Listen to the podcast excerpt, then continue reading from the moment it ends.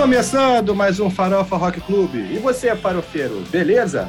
Em junho desse ano, o site da revista Kerrang lançou a lista dos 50 maiores álbuns do ano de 1991. 91 foi um ano muito legal, porque um ano que, na verdade, ele virou o rock de cabeça para baixo. Queira ou não, goste ou não, o rock deu uma virada diferente a partir daí. E assim, além do grunge que surgiu aquele ano, muitas outras coisas surgiram que foram muito legais e reviraram o rock de cabeça para baixo. Foi um ano muito forte pro rock and roll. Então, nesse episódio, a gente resolveu relembrar o que era 1991. A gente vai lembrar quem a gente era, a gente vai lembrar o que, é que a gente escutava, a gente vai falar sobre os álbuns da Kerrang e muito mais. E aí? Bora lembrar de 91 com a gente? O tema que abre esse episódio é Forever Young, da banda Taikero. É a primeira faixa do álbum Don't Come Easy, de 1991, e uma das grandes lamentações, minha particularmente, e do Léo Brinca, porque foi um álbum que acabou não acontecendo da forma como ele deveria e prometia. A música você também encontra na nossa playlist temática, no seu streaming preferido, e nessa lista, obviamente, você vai encontrar todas as outras faixas que a gente falou durante o programa. E para lembrar 1991 com a gente, aquela velharada farofeira que você já conhece. Juliano Fonseca. Fala, meu povo falando aqui direto de contagem, também ao lado de BH e ao lado do, do Tiagão. Vamos falar desse ano de 91 aí. Cara, olhando essa lista, tem uma lista ampliada, não só da, da Kerrang, mas todos os discos que foram lançados nesse ano.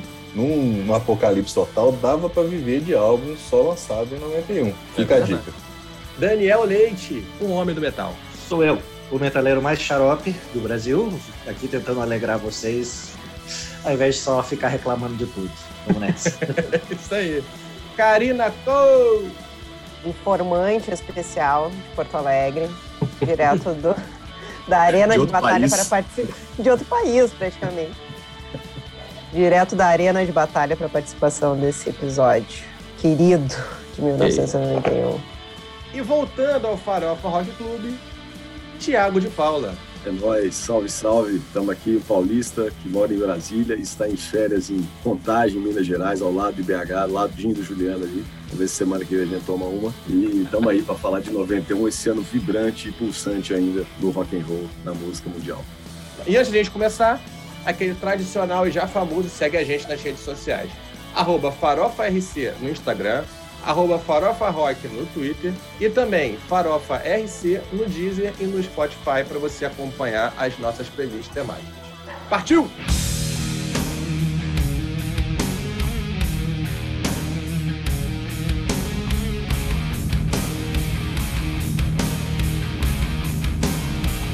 O episódio, obviamente, ele é motivado por uma lista saiu na revista Kerrang, listando os 50 principais álbuns do ano de 1991. Aqui a gente vai falar disso e de muito mais, porque, enfim, o 1991 é o ano que ainda está aí. Vamos lá! Karina Cole, minha querida, quem era você em 1991? Eu era uma menininha de 12 anos de idade, aluna da sexta série, e na época se todos lembram, era a época do pagode anos 90, Cruz. Raça Negra. Tiago lembrou muito bem do Raça Negra. Exatamente, só para contrariar. E era, é, isso, só para contrariar. E era o que se escutava na escola, assim, a, a turminha da escola era ou era as musiquinhas de reunião dançante, ou era o pagode anos 90.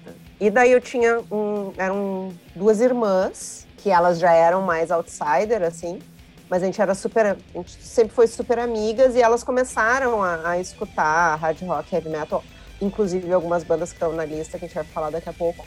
E, e era impossível não ser apresentada, né, ao hard rock, ao heavy metal, ao punk rock, ah, na figura do Ramones, que não, não, figura, não tá nas listas, mas tem, né, o, o Loco Live do Ramones é de 91 e foi ali que eu, que eu conheci. Uh, e daí ali foi amor à primeira vista.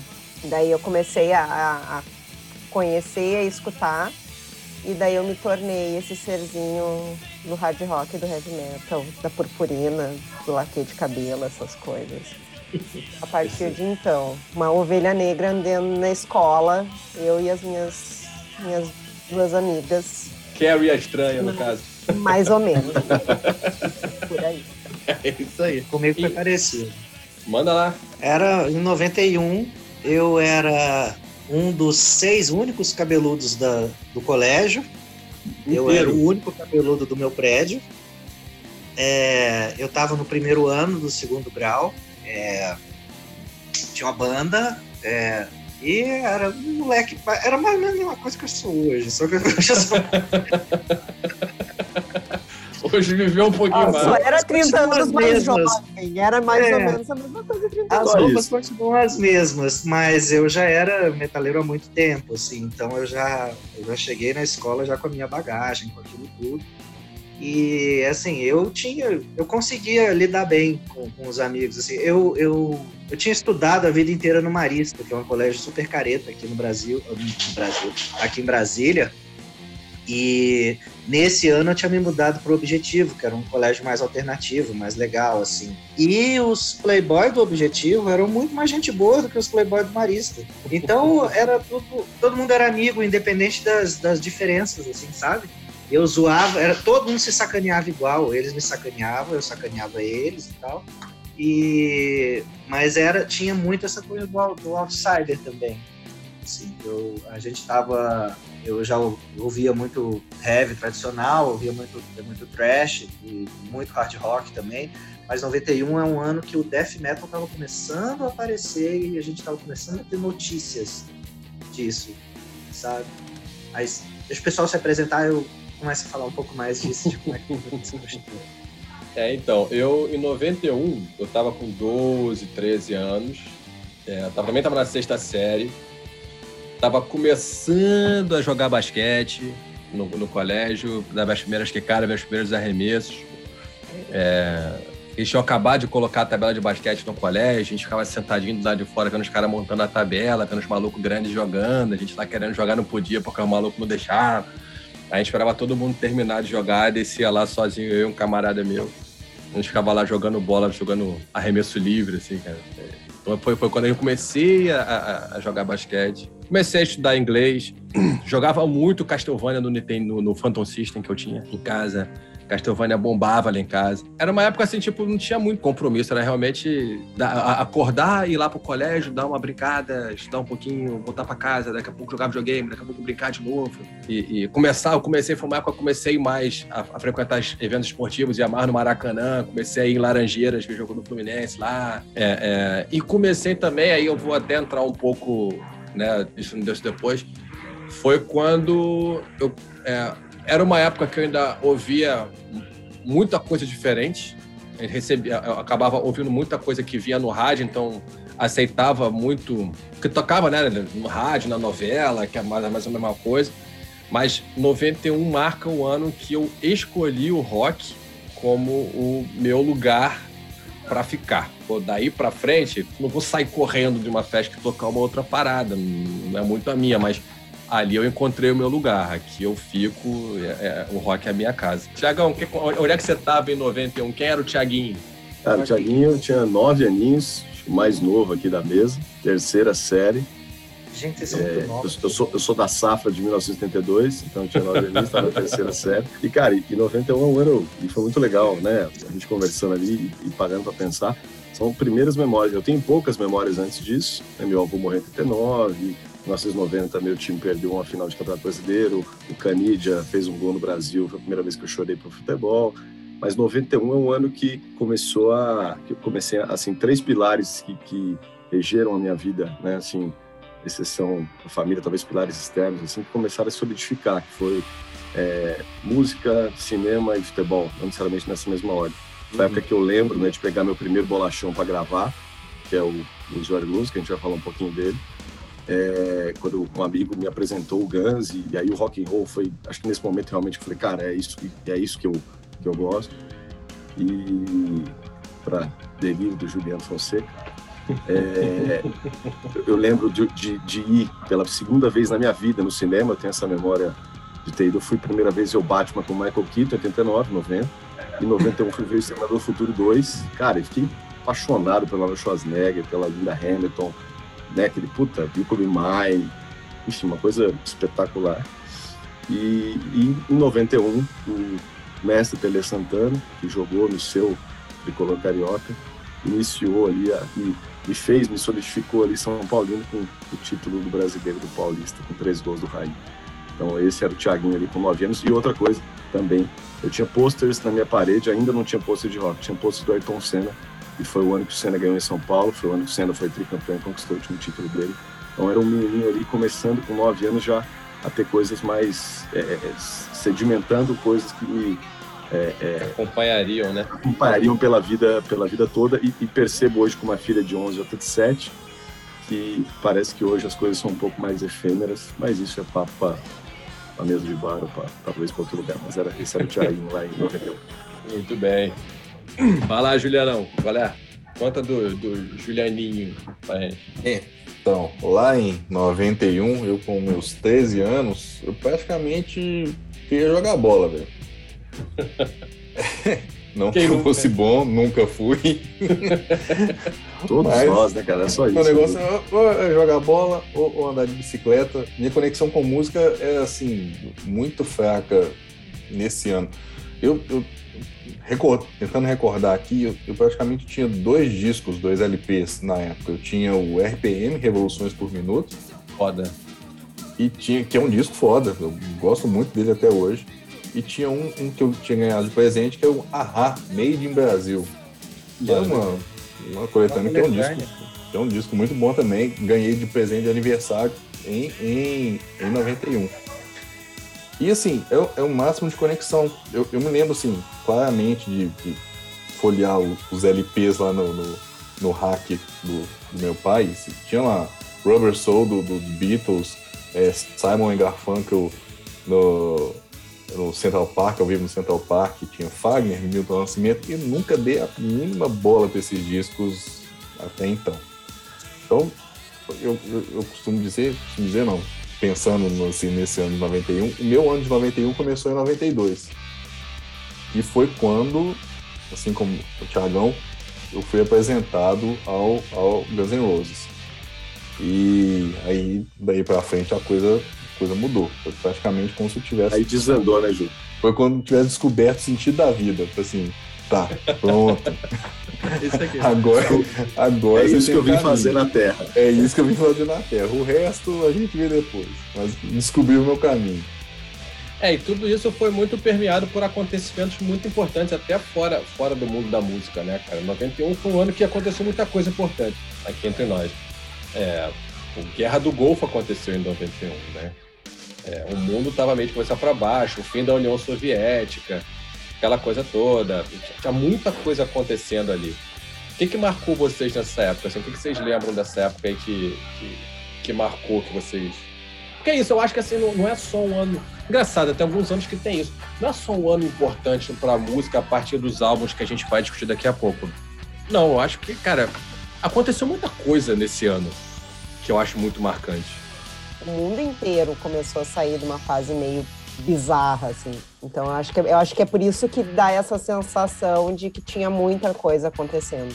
Uh... E, sim, basicamente para o Brasil, dizendo para o Brasil, com o governo Collor, foi uma abertura de mercado também.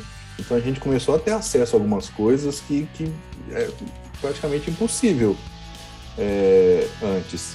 Então a gente começou desde revista, cara, na, nas bancas até, até discos, LPs, etc. É, ainda assim era muito, muito, muito começando, né? Sim, não, não, é o começo. Porque é o começo, ali, é o começo do governo dele, então assim, é, é um começo de um processo. Mas assim, começou, né? É muito pouco e isso foi, foi melhorando com o tempo e para chegar no nível que a gente está hoje. Mas uhum. é, foi um começo. A gente começou a ver coisas que, que, que, não tinha acesso antes, né? Não, essa própria queda, assim, né? acabou a União Soviética. Isso é o fim da, da, da cortina de ferro, né? Isso, isso, isso, toda aquela polarização que existia Guerra deixou Fria. de existir. Guerra é. Fria, né? É, é. Assim, é muita coisa, né? Tipo, na verdade, isso, ele é o marco final de muita coisa que, que vinha se amadurecendo antes, né? O Collor eleito presidente, como é o primeiro governo dele, primeiro, primeiro governo eleito pelo brasileiro depois da ditadura, porque o, o Tancredo Neves barra Sarney antes não, foram eleitos, não eram militares, mas colocados lá pelo Congresso. Né? O Collor aqui é, a, a, a, o fim da, da, da, União Soviética, o mundo se abrindo, as coisas começando a circular melhor, certos fantasmas meio que sendo deixados de lado, né? A, é, a ameaça nuclear, aquela coisa toda. Então, é, parece que realmente a coisa dá uma relaxada. E eu, né? e eu pegando, eu brinquei né, no, no início né, de que ainda é um ano pulsante, vibrante, né? É engraçado que quando você começa. É igual quando você quer comprar um carro, né? Você quer comprar um carro, você fala, quero botar um carro, você só vê aquele cara na rua. É isso aí. De... É impressionante. A gente ia falar de 91, eu só vi 91. Eu tava aqui agora, o Juliano conhece, tava passando lá do, do, do fui no mercado comprar um vinho que eu tô tomando aqui agora, tava passando assim, camelódromo, primeiro comércio popular, não sei o quê, desde 91. Falei, cacete, mas até aqui, né? E, mas tinha outras coisas acontecendo. Você mesmo falou, assim, né? O Ayrton Senna, né? Foi, foi tricampeão nessa época. No esporte tem o Ayrton Senna tricampeão nessa época, a primeira vitória dele no, no, no Brasil. GP Brasil. No GP Brasil. Pô, teve o basquete feminino de Paulo e Hortência sendo medalha de ouro no Pan-Americano de Havana e obrigando Fidel Castro Fidel a botar Castro. medalha de ouro nelas. É. No final contra Cuba. Contra Cuba. É, cara, o Brasil, o basquete feminino brasileiro nunca foi ninguém depois de Paulo e Hortência. Acabou, infelizmente, não temos outro. Tem o Fred Mercury, né, cara? Foi o ano que o, que a Fred Mercury. Mercury. E, cara, uma coisa que, sim, eu acho relevante pro midiático geral, que foi o lançamento de Dangerous do, do Michael Jackson. Isso. Porque elevou, elevou. Michael Jackson deu, deu início ao, aos clipes, aos videoclipes do jeito que a gente conhece hoje, aquelas superproduções.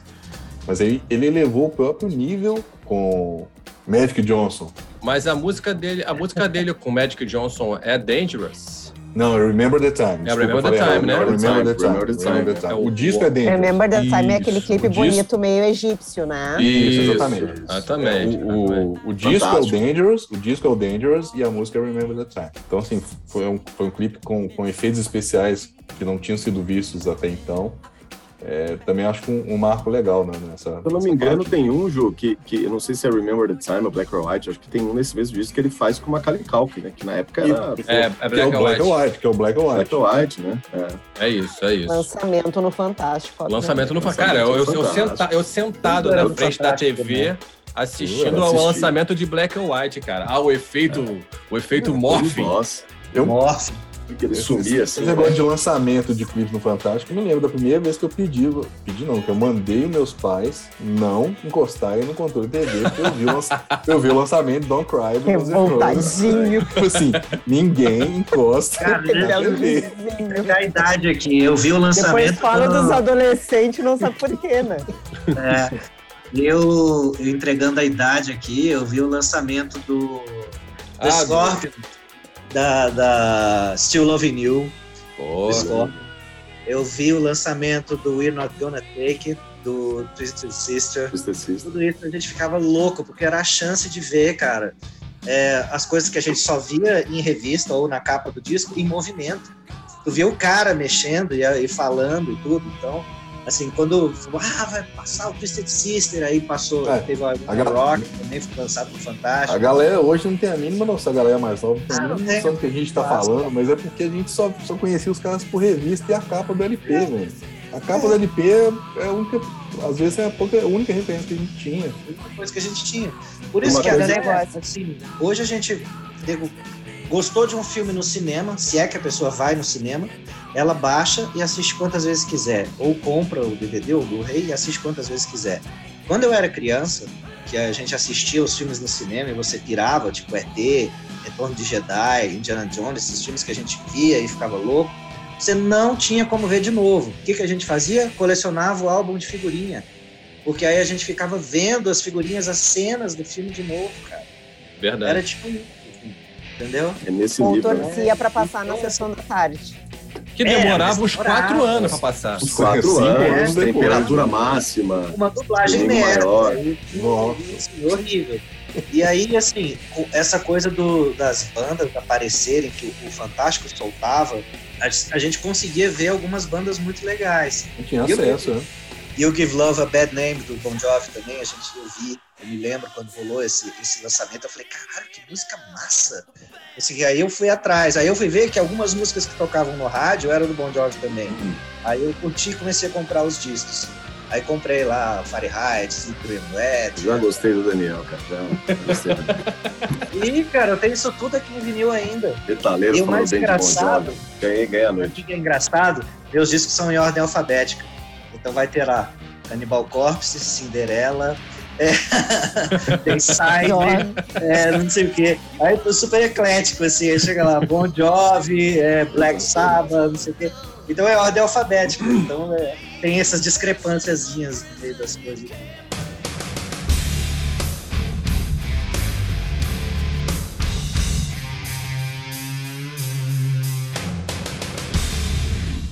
Aproveitando o gancho que vocês já começaram a falar disso, o que, que vocês estavam ouvindo em 91? Slayer. Muito Slayer, muito Sepultura, é, Suicidal Tendencies, muito Megadeth. É, Slayer principalmente porque em final de 90 tinha saído o Seasons in the Abyss. E aqui eu, pelo menos a gente só foi ter acesso no comecinho de, de, de 91. E era o novo do Slayer depois de muito tempo e era considerado o, um sucessor à altura do Raining Blood, né? Uma coisa que para mim, é, voltando à questão aqui de 91, eu acho, eu acho que uma coisa também foi muito importante para porque porque a gente a gente comentou aqui, né, há, há um tempo atrás, né, nos primeiros, primeiros do episódio, a gente comentou muito que foi um ano que meio que mudou a forma como as pessoas, talvez a exceção do Dani, porque já vinha, já vinha consumindo isso há mais tempo, né, mudou a forma como a gente se relacionava com música, imergiu a gente num cenário de rock. Acho que uma coisa muito importante nesse contexto é o fato de que 91 foi o grande ano da MTV no Brasil, né? A MTV ela chega em outubro de, no, de, de 90, né? Em 91 ela pum, ela explode. Eu acho que ali foi, é, é, foi um ano muito, muito forte nesse sentido, porque ela estava ali mostrando pra gente diariamente, né? Falamos aqui, a dificuldade que era ver clipe antes, que a gente via clipe para ver os artistas em movimento que a gente só via na revista, só via na capa do álbum. Em 91, a gente começa a ter acesso a muito clipe que a gente não, não via e ver muita banda que a gente sequer sabia que existia.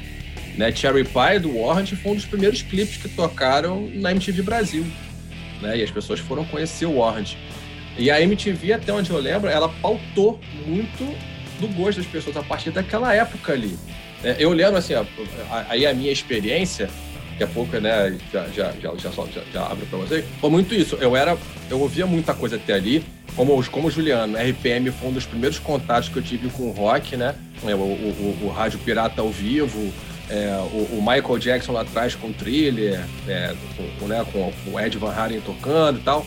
Mas aqui, aqui nessa época, eu ainda escutava mais, mais coisas, né? Diferente, tipo, era uma época que, por exemplo, New Kids on the Block fazia parte do Disque MTV. E eu achava Step by Step legal.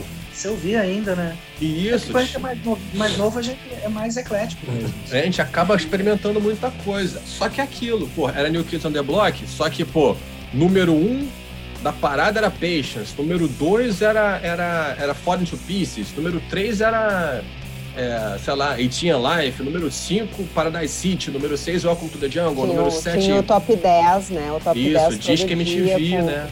Era o Disque MTV, tinha lá, Blaze of Glory. antigas, né? É. Isso, e aí começou a aumentar o repertório de todo mundo. O que, que vocês ouviam? É, né, o Dani falou, eu vi Slayer. Cara, não, qual, qual que era a tua teu set list nessa época aí? Então, o meu é, é o, a lista da Kerrang é, é, é, bacana porque acaba se alinhando muito com o que eu comecei a ouvir. Eu me lembro de quatro álbuns que, que marcaram muito. O Black Album, e é por isso que eu nunca vou conseguir falar mal do Black Album, porque ele foi uma introdução ao heavy metal. Uh, o Slave to the Grind, sem dúvida alguma. User Illusion, 1 e 2, vou considerar um álbum só aqui. E como eu comentei antes, o, o Loco Live do, do Ramones. Foram esses quatro. Claro, tinha alguma coisa das bandas aqui do Sul, porque foi uma época muito rica também. Ainda o Replicante estava tinha muito festival assim de, de parque no fim de semana que a gente ia de dia, no meio da tarde. Então tinha Replicantes, tinha TNT.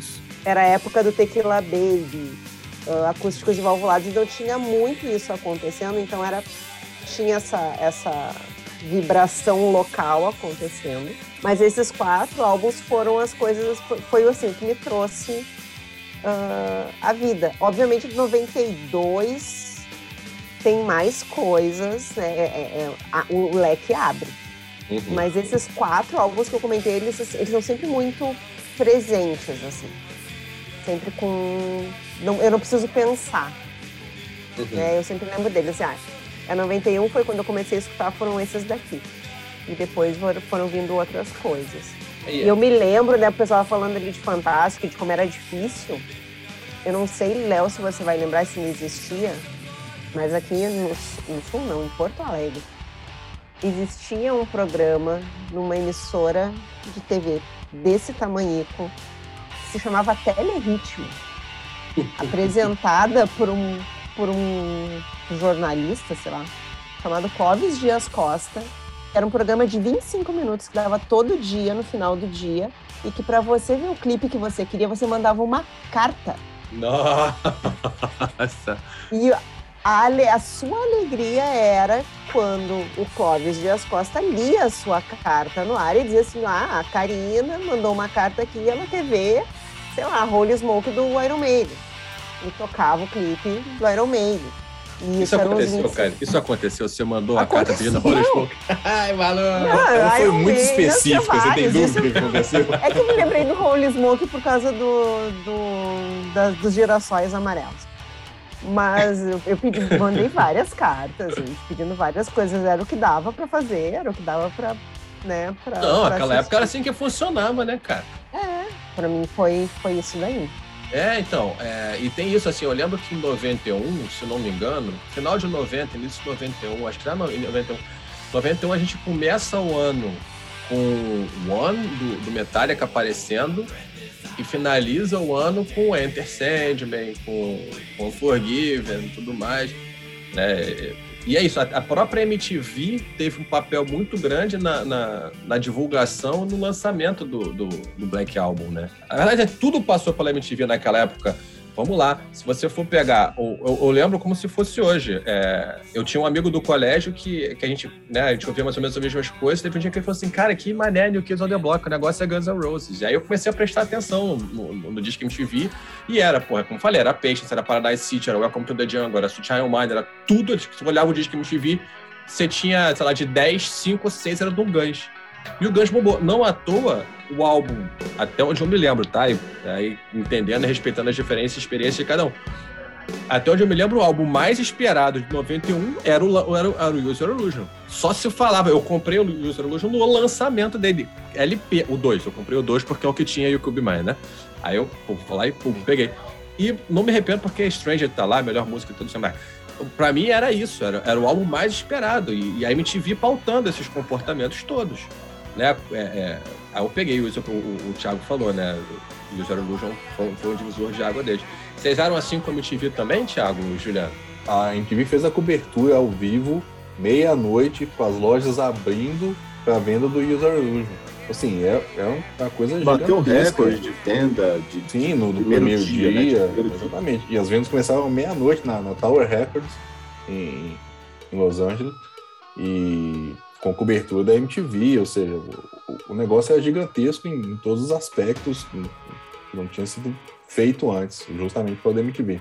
Então é, e assim, complementando, é, assim, eu, eu é engraçado vocês falaram bastante da MTV, né? Fui assim, um, um rato de MTV, a MTV pautou muita coisa do que eu ouvia, mas um pouco mais tarde, porque na época, eu lembro que eu tinha uma TV, uma Telefunken, uma TV zona grandona, que não pegava, era o canal 32 e a gente não tinha acesso. Um amigo meu tinha MTV, eu não tinha MTV. Então eu não tive Era o HF, não era HF. VHF. Mas o HF acho que foi a partir de 92. Até 91 era, era VHF normal, era abertão o sinal. É, então talvez. Aqui em Brasília não chegou, caralho, só foi chegar é. primeiro com o que a gente chama de TV a cabo, que não é TV a cabo, é. né? TV com assinatura. E aí depois virou o HF, mas quando virou o HF já era. Eu tava BH também só começou eu, o HF direto. Eu, eu, não, eu não vi MTV assim no início, né? No iníciozinho, depois assisti demais. Disque MTV, puta, Sabrina Paratori, Sara, enfim, Didi, Gastão, Casé, enfim. Mas é, o que eu lembro nessa época, eu ouvia muito rádio.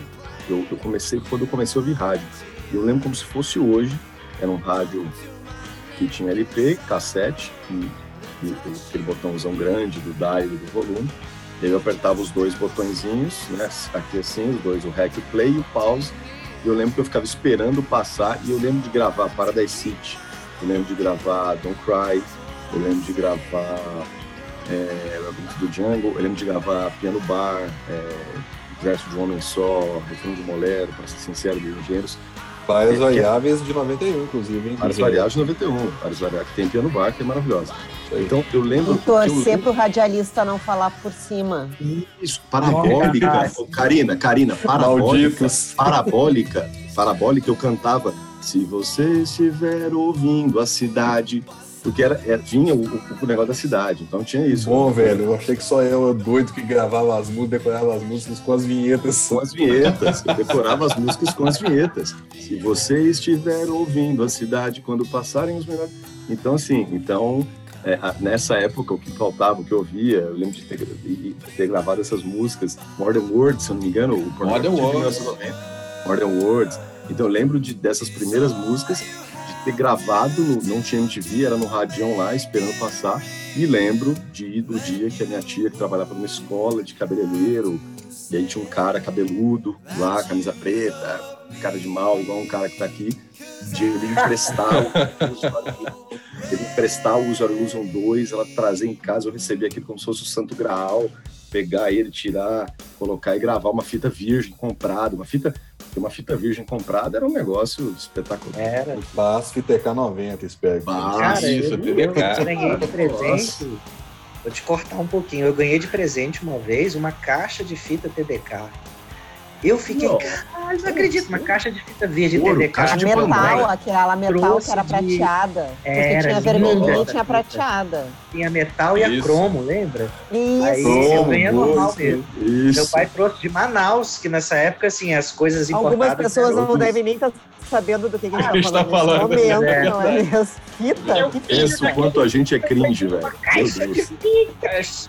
É, o nome, o nome desse episódio vai ser Cringe, 1991. Gente, e, e, é engraçado você olhar, cara, assim, eu tô aqui olhando o que, que rolava no Disque MTV na época. Era isso, pô, tinha uh, Everything I Do, I Do It For You, do Brian Adams. É... Lançado nesse ano, 91. Lançado nesse ano. Freedom 90, do George Michael. Losing My Religion. Information ah! Society. Information Society, caralho. Eu gostava realmente com IMF, IMF, IMF, IMF, Unbelievable. É isso. Engenheiros da Havaí, Extreme, Pet Shop Boys. Doctors não é. Vanilla fucking Ice, caralho. Vanilla Ice, coisa linda, coisa linda. É. Milli Vanille. Milli Vanille. O, o... Já eram os descobertos ou ainda era o. acho que ainda era, acho que ainda era na de chave. O... Qual foi, Karina, que você falou? O Spin yeah. Doctors. Spin Doctors ele é aparece na MTV depois, mas o álbum foi lançado não, esse acho ano. que é mais pra 93, não. Então, acho que ele aparece no disco MTV depois, mas o álbum foi lançado em 91. É, é o que a gente tava falando do delay, né, cara? É. As coisas saíam lá, mas aqui apareciam em 92. Esses discos de death metal que a gente tava falando da, da, da lista da Karen, ela, eles aqui a gente só conseguiu 92. E aí, para finalizar, 91 ia poder entrar nessa lista da Kerrang, que, que, o, que o Dan está se referindo, só pra, pra fechar mesmo, porque tipo, a MTV praticamente faltou o Rock in Rio 2, né? O Rock in Rio 2 foi a MTV inteira. É, o disco MTV quase todo. Eu tô falando Feito No More, tô falando de Guns N' Roses, aí tem lá Judas Priest, né? Que é Gás Total, é, é, Fúria Metal, tudo mais. É, Billy Idol, enfim, Sepultura. É, George Michael. George Michael. George Michael. O próprio Prince, né? Cara, Léo, é, a MTV seguiu o set, o set list, o set de bandas do Rock in Rio 2 ou ela ditou o que seria, o que viria no Rock in Rio 2? Cara, eu, eu, eu tenho a sensação de que ela, ela, ela ditou, sabe? Porque ela traz muita coisa importada de fora para cá e ela já estava rodando quando o Rock in Rio estava se organizando. Então você, pô, já era, já era, o Guns N' Roses já era a, a banda top 1 do, do Disque MTV, o Faith No More já tocava no Disque MTV. O Disque MTV, ele falou muito. Dizem as más línguas que o Faith No More veio como sugestão do Guns. É mesmo? Você fala, é, eu ia falar isso é, agora. E depois, verdade- e depois o Faith No More ficou grande. Inclusive lá conheceram Sepultura, gravaram uma música depois, voltaram numa mini turnê. Mas quem sugeriu que, que o Faith No More viesse foi o Guns. Guns, que inclusive, antes de passar a bola pro Ju, é, que pediu, é, fez, fez dois pedidos, né? O nosso querido, idolatrado, gente finíssima, Axel é, William Bailey Rose, ele pediu que não viesse o Poison, né? Que não viesse o Poison e que o, o- o Judas é o Rob Halford, o vocalista, né? Sim. Que o Rob Halford É. não entrasse com a moto. O- o- só foi atendido o pedido do Poison, o Rob Halford não Claro. entrou com a moto. Halford entra com a moto com a moto, não vai O ter, tá Rose. louco. Axel, Axel Rose. Mas, mas é isso aí. Se- Segundo, segundo o próprio, o próprio Axel, o, o- a noite do Guns foi definida pelo próprio Guns. Ou seja, quem tocaria naquela noite é, foi indicação do próprio Guns. Segundo ele, Até o Medina, Lobão? Foram duas, duas Ah. noites, né? Do dia Até o 20 Lobão, e do dia Ju. 23. as duas noites. Isso. Não, foram é, tipo noites. assim, o Lobão Eu me deve ter sido, lembro- cara, tem o Lobão aqui e tal, ah, tá bom, vai.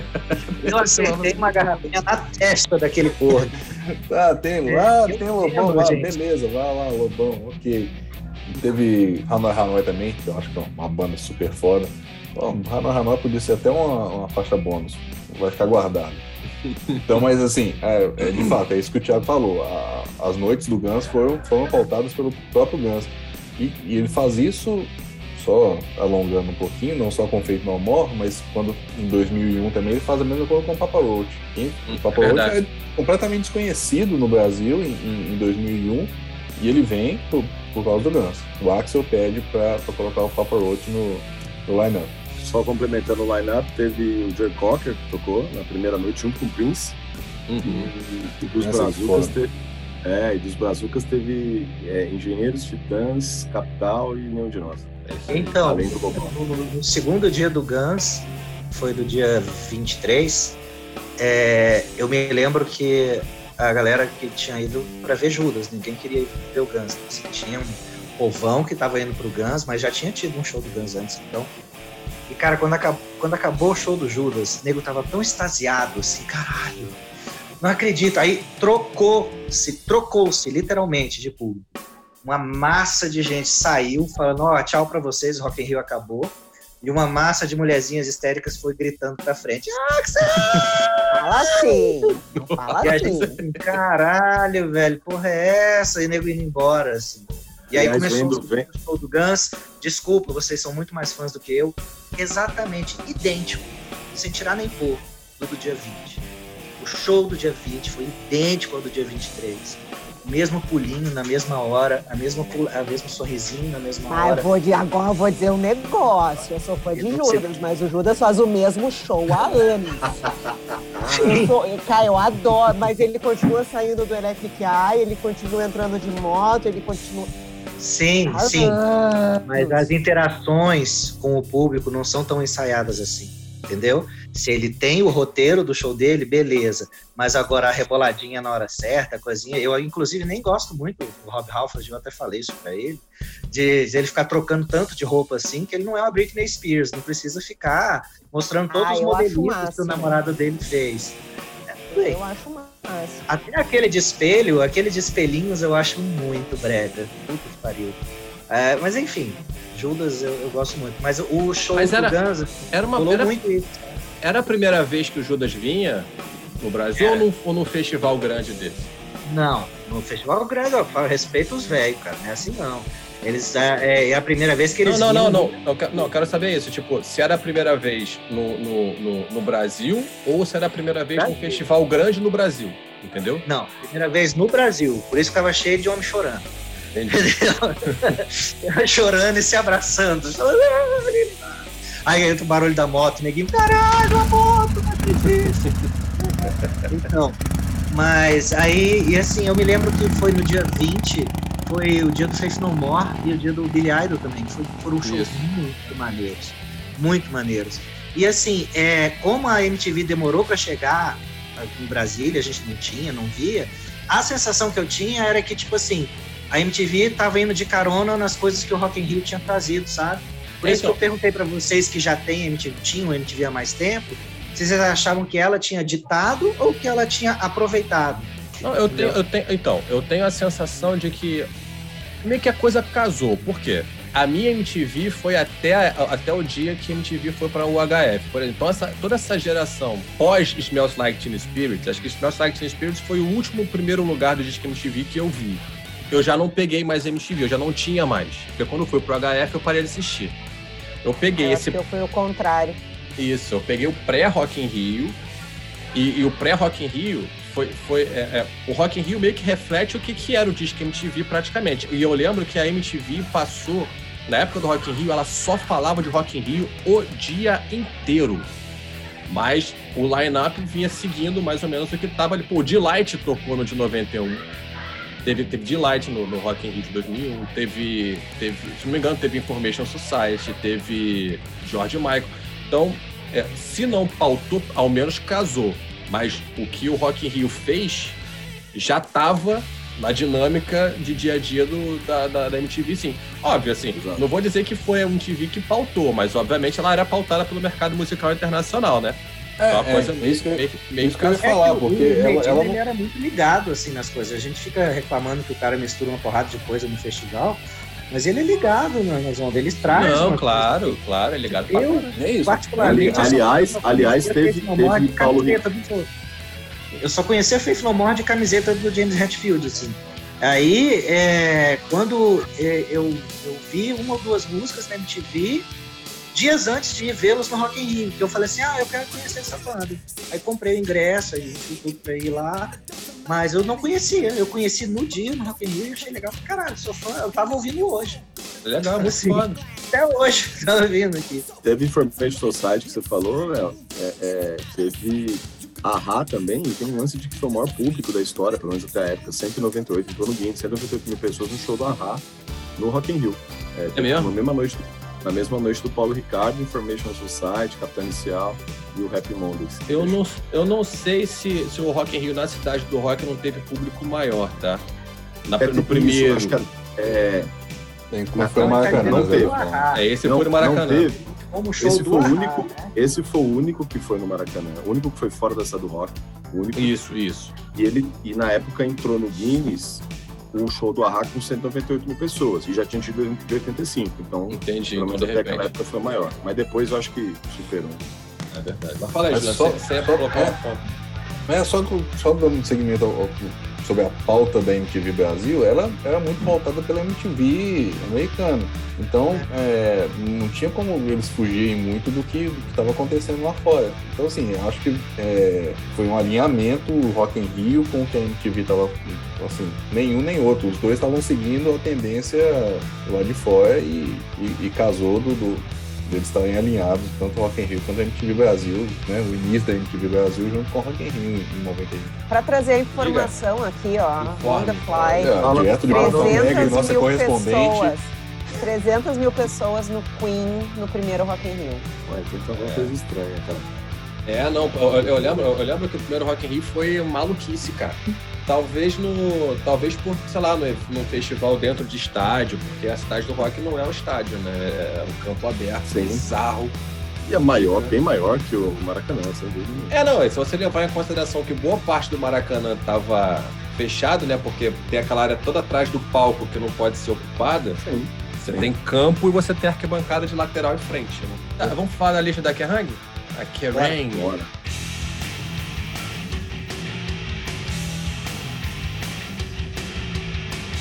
Mas aí, gente, é- como é que vocês viram essa lista aí? Karina, começa com você. Qual a visão geral que você dá dessa lista que você viu? Então, linka com o que eu comentei, né? Então, tem, tem várias coisas na, na lista que estão são os meus os primeiros álbuns que eu escutei. Mas eu acho que tem pelo menos mais três que valem serem, né? Ter ali o, o highlight. Ah, por quê?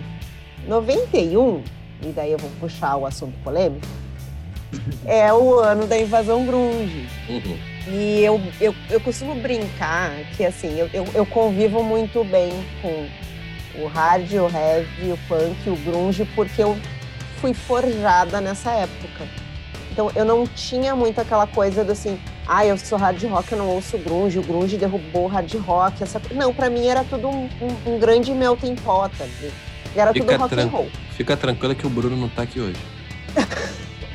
Não, mas é, é import- é Eu vou importante eu vou tirar do esse mundo, eu- contexto. Eu, só, eu vou tirar do mundo pra aplaudir Karina Cola. Mas isso é interessante porque daí assim, eu, eu uma certa ingenuidade ou uma certa falta de, de informação, porque né, a gente sabia que era difícil chegar a essa informação, então isso eu só fui perceber e saber que tinha essas, essas picuinhas de uma coisa ou outra, um gênero ou outro, muitos anos depois. Então, da lista da Kerrang, que tem Metallica, que tem o Skid, que tem o Guns, tem também o Beda Motorfinger do Soundgarden, que pra mim é o meu. Eu era muito fã de Soundgarden, eu ainda sou fã de Soundgarden. Daí a vamos contar uma curiosidade aqui. Nessas revistas que eu não vou me lembrar, não era Rock Brigade, era uma outra revista de, de heavy metal, rock and roll que tinha no Brasil. A gente mandava cartas para a revista para trocar correspondência com as pessoas do heavy metal, do hard rock no Brasil. E eu fiz isso. E o meu codinome naquela época era Karina Cornel. Que isso? Troquei Caraca, correspondência não, por muitos só, anos. revelações aqui hoje. Por causa do, do Chris Cornell. Eu sempre fui muito fã do Chris Cornell. Ele é, ele Então- é fudido. Ele é Que fazia O- aniversário o no mesmo dia é- do nosso Léo Pinho. Olha aí, olha aí. Rustin Cage. Gente, Rustin Cage é uma obra-prima. Que pariu, é.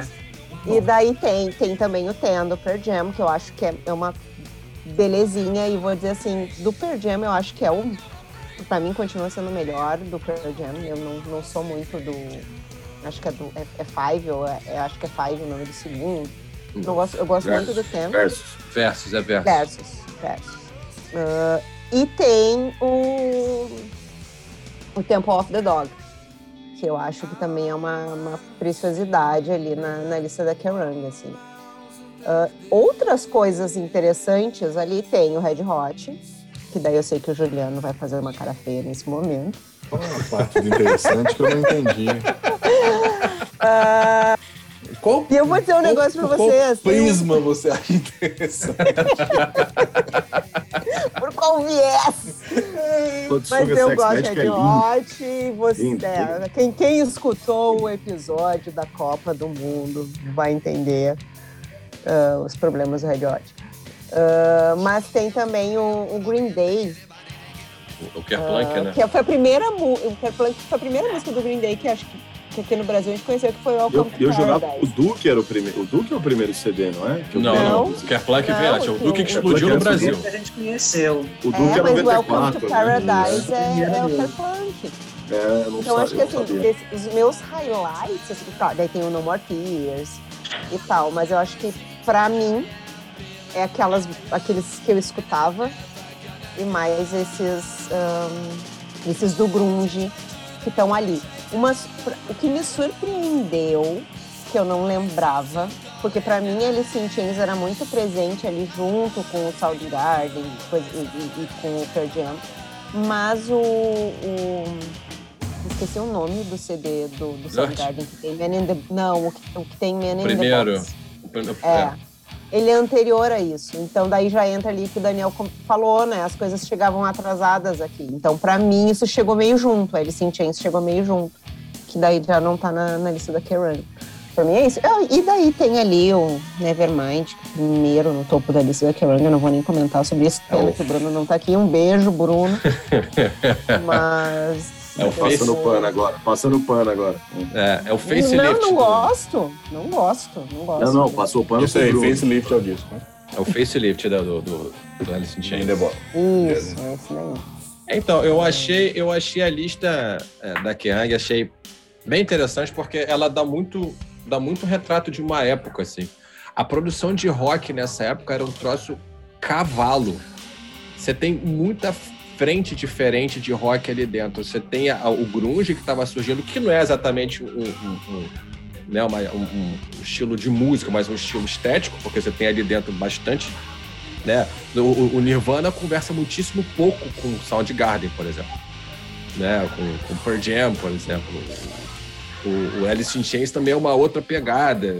São bandas completamente diferentes, elas não conversam entre elas. O, ponto de união ali é realmente fazer um rock mais básico, sem tanto espetáculo, mais cru, trazendo situações mais. Uma coisa mais introspectiva, né? Do mais, que in, mais introspectiva. Aquele que rock de arena que todo mundo estava acostumado. É, pois é, você tira o glamour, né? Você pega o glam rock e tira o glam. Né? Você vai ficar só com rock mais pé no chão, mas falando da tira rua, teclado, da vida tira mesmo. back é... vocal, tira teclado. Que põe bermuda xadrez e vida que segue. Exatamente. Então você tem essa galera que tá surgindo, você tem uma galera que tá pegando o finalzinho, fazendo um hard rock diferente, porque assim, o Guns N' Roses, o, o hard rock do Guns é diferente do hard rock é, que vinha acontecendo antes. O, o, hard rock do, do, próprio, do próprio Skid Row. Ah, vamos falar de Skid Row. Ah, pá, já que é banda. Pô, Sebastian Bach, no cabelo lourinho, parece uma mulher. Não, cara, o, o som do Skid Row é um som pesado, brother. Pro, pro, pro tipo é. de hard rock que era feito na meio, época. Meio punk, cara, meio mas heavy, meio... É, não, concordo plenamente. Mas assim, não vou tirar a razão de quem pensa, ah, que o Sebastian Bach... A, prime... a primeira lembrança que eu tenho de Skid Row, velho, foi na, na menina, as, as, eram três irmãs que moravam exatamente no apartamento ao lado. Aí elas vieram falar, ó, oh, você conhece o Skid Row? E botaram um pôster do Skid Row, com o Sebastião na frente. Tipo assim, é uma menina foi que trilha... canta? É que foi é. trilha sonora da Vamp, gente. Então, I, I remember you pela Natasha. Exatamente, mas não é, é de sacanagem. In a Dark, in a dark Room, Karina? In a Dark Room? I remember you. Não, I remember you. I remember you. I remember you. Foi, foi antes, então, né? I remember you antes. É, é, é do, é do, do primeiro álbum. A, a minha é vizinha primeiro, Mas as novelas, eles sempre puxavam as baladas. Eu, sempre, por exemplo, eu conheci o Warren por causa da. Acho que era Top Model, que teve Heaven, a, a, a balada Heaven. Aí que eu fui atrás da banda, pra saber, pô, que balada legal, que balada é essa, né? E fui e gostei. É, e eu tava falando do, do Skid Row, eu, eu costumo dizer que o Skid Row, para mim, ele marca quando as bandas é, de, de hard rock pararam de se vestir que nem mulher. Apesar do Sebastião ter aquela cara meio andrógena quando era mais novinho, eu considero que o, o, o hard rock que o Skid Row para mim trouxe foi esse hard rock um pouco mais sóbrio também, sabe? Mais porrada. Sim, mais porrada. Mais Verdade. Forte, é, com, ainda tendo baladas lindas, só que com mais agressividade e sem aquele visual de, de de muita maquiagem, cabelo para cima e tal. Não, era um cabelo igual o meu, era uma jaqueta igual a que eu usava. Era tudo, entendeu? Sim, é, tá, então, era um, era, era um hard rock mais pesado ou era um heavy metal mais suave?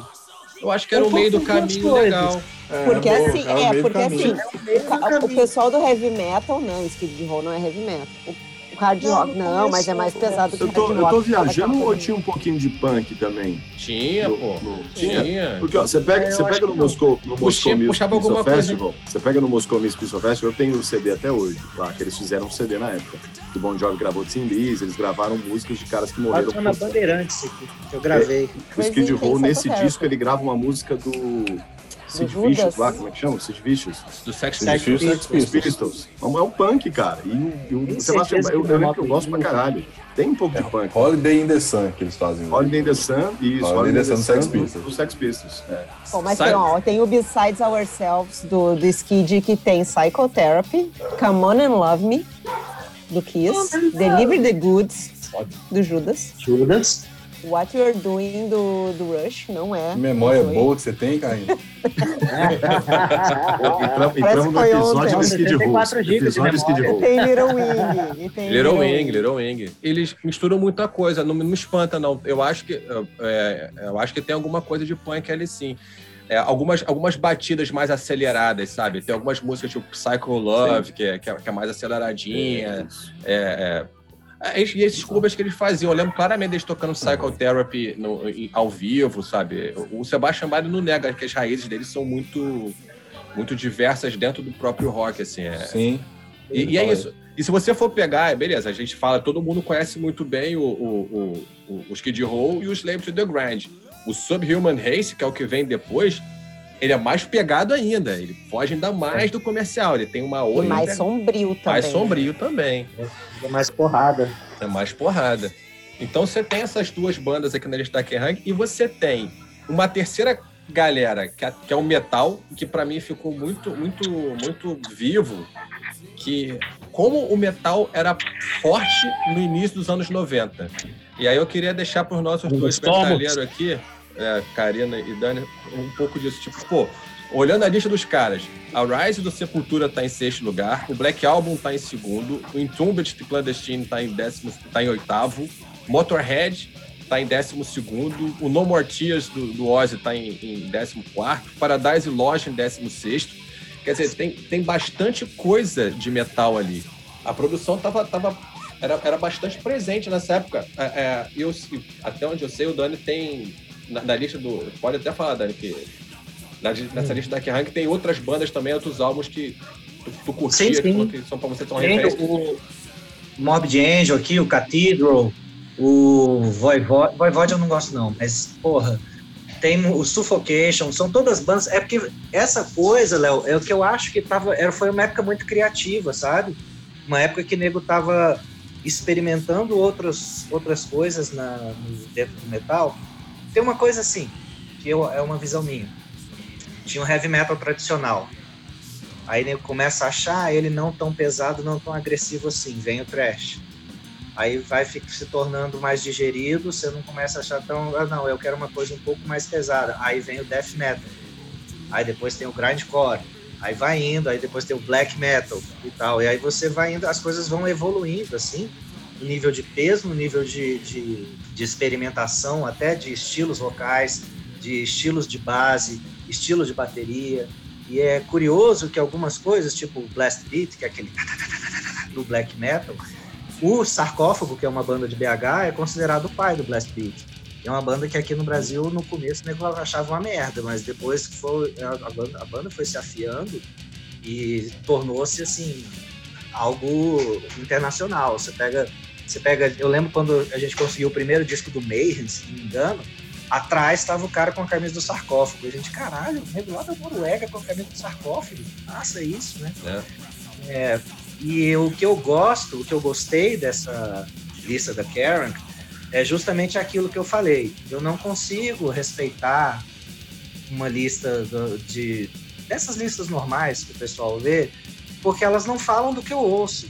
Então é a mesma coisa que ter uma lista das músicas das músicas mais importantes do Brasil esse ano. Velho, vai ter Anitta, é, sertanejo, MC não sei o que lá e tal. E isso não fala comigo, entendeu?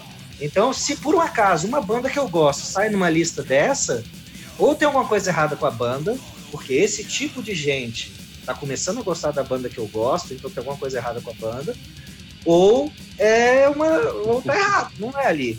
Já a lista da Karen, eu. eu não, pode rir, velho. A lista da Karen, pra mim, não. Sensacional, sensacional. Não, mas entende o que eu quero dizer? Entendi, que entendi o que você quer dizer. Diferentes, que não se misturam. Não dá pra misturar. Uma lista que tem Ariana Grande não pode ter Suffocation, cara entendeu? Não pode. Como é que você vai ter Dayside numa, numa lista de só para contrariar? Não tem como. E é o que eu gosto aqui dessa lista da Karen, que ela fala de um monte de banda que eu não gosto, mas que é rock, é rock alternativo, rock pesado, rock diferente, não é o rock que vai tocar no rádio, qualquer coisa. Ou seja, tem mais credibilidade alguém da Karen falar para mim que um disco do Dinossauro Júnior, por exemplo, que eu acho uma bosta, o cara dizer, não, cara, ó, você pode achar uma bosta, mas esse disco é bom e ele foi importante por tal coisa. Eu consigo respeitar muito mais esse disco vindo de uma lista como essa, porque eu sei que lá para baixo ele falou do Paradise Lost, que é uma banda que eu não sei se vocês conhecem, mas ela deu spawn para um gênero todo entendeu? O Paradise Lost, junto com o Cathedral, foram duas bandas que, para mim, criaram o Doom, como a gente conhece hoje, Doom Metal. Tudo bem, todo mundo veio do Black Sabbath, todo mundo veio do Candlemass, todo mundo veio de outras bandas mais antigas, beleza, mas essa coisa da esse tempero jovem, essa coisa nova, entendeu? Que vem, cara, puta que pariu, uma lista que fala... Tempero jovem foi bom, hein? Isso é bom demais, cara. E é, o que eu acho interessante é que era muito mais aceito, né? Era muito mais. Não é que era muito mais aceito, mas era muito mais não sei que não, vou usar normal, não, também não é uma boa palavra, mas Eu, eu, você eu ouvia Charcas, mas você ouvia Metallica, mas você ouvia Poison, e você ouvia Skid, você ouvia Guns e tava tudo bem. Ah, depende, Karina, depende do circo. Tem uma galera mais chata, assim, sabe? Que eu É, sofri eu- muito por gostar de hard rock, assim. Eu vou, eu vou discordar disso. De eu gostar de hard, assim, e, porra, mas como é que tu É, mas é, eu falei assim, como eu, eu, eu- como eu nasci fazer? pro rock nessa época, pra mim é, é- era muito normal. As pessoas, pelo menos com quem eu convivia, gostavam Você das mesmas tudo ao mesmo coisas. tempo. Você conheceu tudo ao mesmo tempo. Eu, para mim, já tinha as falanges, digamos assim. Você já pegou os preconceitos, né, Dani? Já tinha as coisas separadas, os estilos já eram Segmento, separados. Mas- segmentação. Olha, olha eu que engraçado, ah, ainda vou, eu vou, vou chegar na. Oh, desculpa, Dani, pode continuar. Eu falava assim, cara, desculpa, eu gosto, velho. Pode zoar, eu vou continuar gostando. Não, não, não tem o que você fale que, que eu não gosto. Não, eu não, assim, agora eu consigo ver e eu consigo conversar de igual com pra você. Entendeu? Tu vem quer falar sobre qual banda que você quer falar? Vamos conversar? Deixa eu ver. Se eu conhecer, eu vou falar. Agora, assim, não é porque eu gosto de Poison que eu não vou saber apreciar uma outra coisa, tipo Paradise Lost, sabe? É, isso agora tá mais fácil, eu acho. Agora, como tá o- essa coisa de todo mundo aceitar todo mundo, como é e tal, tá menos difícil esse tipo de, de coisa, assim, esse tipo de preconceito dentro da música. Antigamente, tipo, as bandas. O público tirava as bandas do palco, hoje não se tira mais, assim, não tem mais essa coisa de jogar coisa no lobão. As pessoas estão um pouco mais educadas, tipo, ah, não, deixa esse cara aí, eu acho uma bosta, mas não vou falar nada. e tal. Mas, assim, o que eu acho que o ano de 91 foi tão, assim, fervoroso, do- pelo menos do- das coisas que eu ouvia, é porque é justamente isso. Algumas coisas estavam um pouco saturadas e, ao mesmo tempo, outras, outras coisas estavam sendo experimentadas com qualidade. A gente experimentava as coisas não para vender, não se experimentava as coisas para tornar o disco mais acessível ao público, para tornar o disco mais acessível às rádios, porque metal nunca tocou em rádio aqui no Brasil. Era só essa época da, da MTV, mas aí era Guns, Black Album, não ia tocar Slayer no rádio, não toca. Tá, então, até é o que eu tô falando. Esse ponto, até, já vou- abrir pro, pro, pro Juliano discordar, porque ele tá querendo discordar. Ele, vou discordar do ponto, você vai discordar de olhar. É, mas nesse ponto eu acho que, que o que a Karina tá falando é interessante porque, beleza, tinha rádio. Beleza, tinha rádio que tocava, sei lá, Patience, logo depois tocava é, Fogo e Paixão do Vando, daqui a pouco tocava. Patinguelê. Catinguelê. Isso tinha. Agora, é, novamente, a MTV pautava a juventude daquela época. E na MTV tinha Orgasmatron, do, do Sepultura tocando. Né? Tinha. É, Você tinha o programa. o- e, Orgasmatron tava Tinha no No disco. More Tears Tinha No More Tears, os dois no Disque MTV, que era o programa mais popular no horário mais nobre da MTV. E tinha o Gás Total, e lá tocava outras paradas, lá trocava, sei lá, é, é, outras músicas do, do, do Sepultura, tocava Motorhead, tocava é, o, o, o- o Black, o, o Black Sabbath, tocava o. o- Mas era um Metallica programa mais que clássico. começava às 11 da noite. Exato. Exatamente. Exato, exato, Exatamente. exato. Era um programa lá na puta que pariu, quando todo mundo já tava dormindo, sabe? Que o público, que a Dani, gente falava, que os playboy, os playboy já tava dormindo. Dani, tava dormindo, estavam dormindo os pais. Os filhos estavam vendo, porque Gastão era popular pra caralho. Gastão, todo mundo curtia de ver ver os programas do Vou Gastão. dizer que eu lembro do Gastão por causa do heavy metal. O Gastão era a, a- a referência do heavy metal. E uma pessoa que não foi citada aqui, mas que pra mim também era uma referência do rock mais, vamos dizer assim, menos heavy metal, era o Edgar Piccoli. Aham. Que ele fazia, eu não, acho que o Gasto Total era o Casé, mas o Edgar ele tinha esse, essa nuance do rock and roll, vamos dizer Ele chamar de rock and roll de transitava, forma- é. é. É, Então ó, ele é conseguia um- fazer entre um- o clássico e, e o que tava, tava chegando. Exatamente. Então eu me lembro assim, na MTV pra mim era o Gastão e o Edgar, que era o que se alinhava com o que eu tava, o meu lugar no mundo, como disse o Léo ali no início. Então, É isso. deixa eu só fechar antes do Juliano falar. Ele quer discordar, ele quer discordar. Eu Você sei, não vai conseguir não, falar, Vai conseguir sim, eu vou, eu vou parar. É só que eu tava vendo isso, que essa toda essa experimentação que rolava dentro do heavy metal era uma coisa do gênero se autoalimentando. Não era uma coisa do gênero buscando a aprovação de ninguém. Tanto que aí daí que surgiu, por exemplo, esse death metal todo da Bay Area, que tem que nem aquela lista que brinca, devia ter alguma coisa na água para poder sair de Morbid Angel, Dayside, Obituary, todas essas bandas que muita gente do metal não gostava. O pessoal mais antigo achava, ah, esse, esse vocal aí, esse bosta, não sei o quê. Mas era o gênero se reinventando por ele mesmo. O Paradise Lost, quando puxou o freio de mão e começou a fazer uma coisa mais soturna e mais lenta, quando todo mundo queria fazer o som cada vez mais rápido, também mudou. E continuou de um jeito que jamais tocaria nem nunca vai tocar em rádio. É só isso que eu queria dizer, assim, que eu acho que por isso que saíram tantas bandas boas, porque eu acho que isso aconteceu com o rock de um jeito do, no geral. O hard rock fez isso com ele mesmo, ficou mais pesado, menos maquiado, sabe? Os, os rocks alternativos, as, as músicas. O hardcore fez isso, apesar do hardcore começar a flertar um pouco mais com o rap, mas mesmo assim não é um rap bonitinho de Vanilla Ice Ice Baby, é um rap de Public Enemy, uma coisa é, mais... É, Infectious Grooves, né, cara? Que também tá na lista, né? Então é por isso que eu, eu atribuo a isso os anos de 90 e 91 terem sido tão bons. E atribuo a isso, inclusive, o surgimento do grunge, que o grunge para mim é o que nem a gente estava falando. O pessoal mesmo se reinventando, falou, cara, tô cansado desse negócio de rock de arena, dessa coisa toda, eu quero, peraí, deixa eu baixar a bola do meu jeito e tal. E deixa eu parar de seguir fórmula, eu quero fazer a fórmula que eu acho que é interessante. Talvez por isso que as bandas de grunge sejam tão diferentes entre si porque não tem uma fórmula, né? A Karina falou que, que naquela época não, não, não tinha esse negócio, todo mundo navegava por todas as águas sem problema. Mas, assim, eu só comecei a escutar Guns, que foi a minha, minha porta de entrada. É, eu entrei na casa de um amigo meu, eu tinha uma bola de basquete que eu tinha emprestado a ele. Beleza, assim, eu morava num prédio em que, que assim, desde os oito anos e era lotado de criança, então tinha muitos amigos.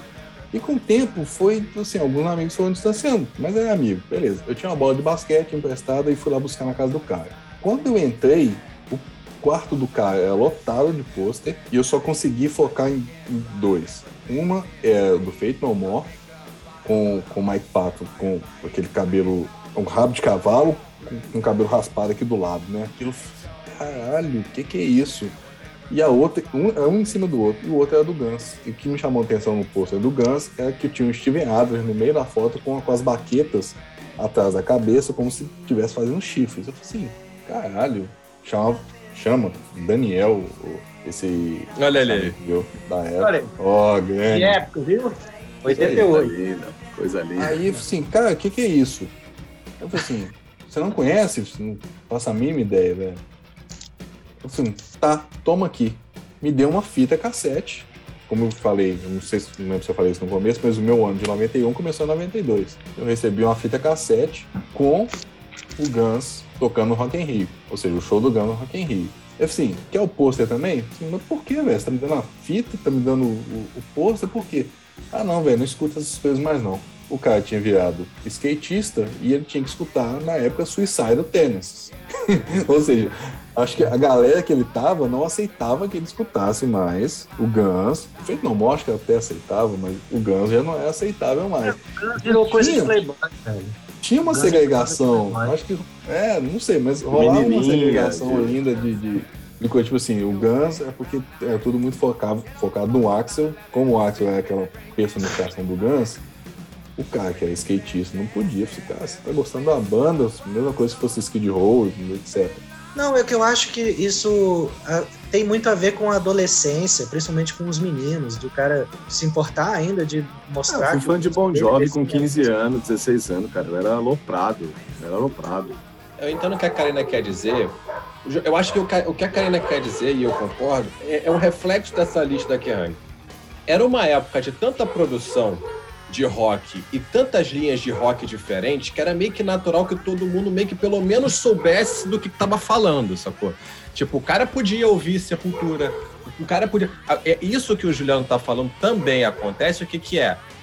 É, é aquela coisa do maluco assim, porra, você tá ouvindo Guns, cara, você tá, todo mundo escuta essa merda, vamos colocar isso, isso aqui que ninguém escuta, eu escuto isso aqui, ó, isso aqui que é diferente, que é legal. Então também tem essa coisa, sabe? Tipo assim, pô, você vai ficar ouvindo que tá tocando em rádio, isso aqui que é maneiro. Eu lembro disso, porque aí por um outro lado, né? Não tanto por, por, por Suicidal Tendencies e tudo mais, porque ali por 92, tô falando do intervalo de tempo de um ano, sabe, de uma coisa para outra. O Guns ele tocava tanto, todo mundo conhecia Guns, todo mundo cantava Guns, só falava Guns, Guns, Guns.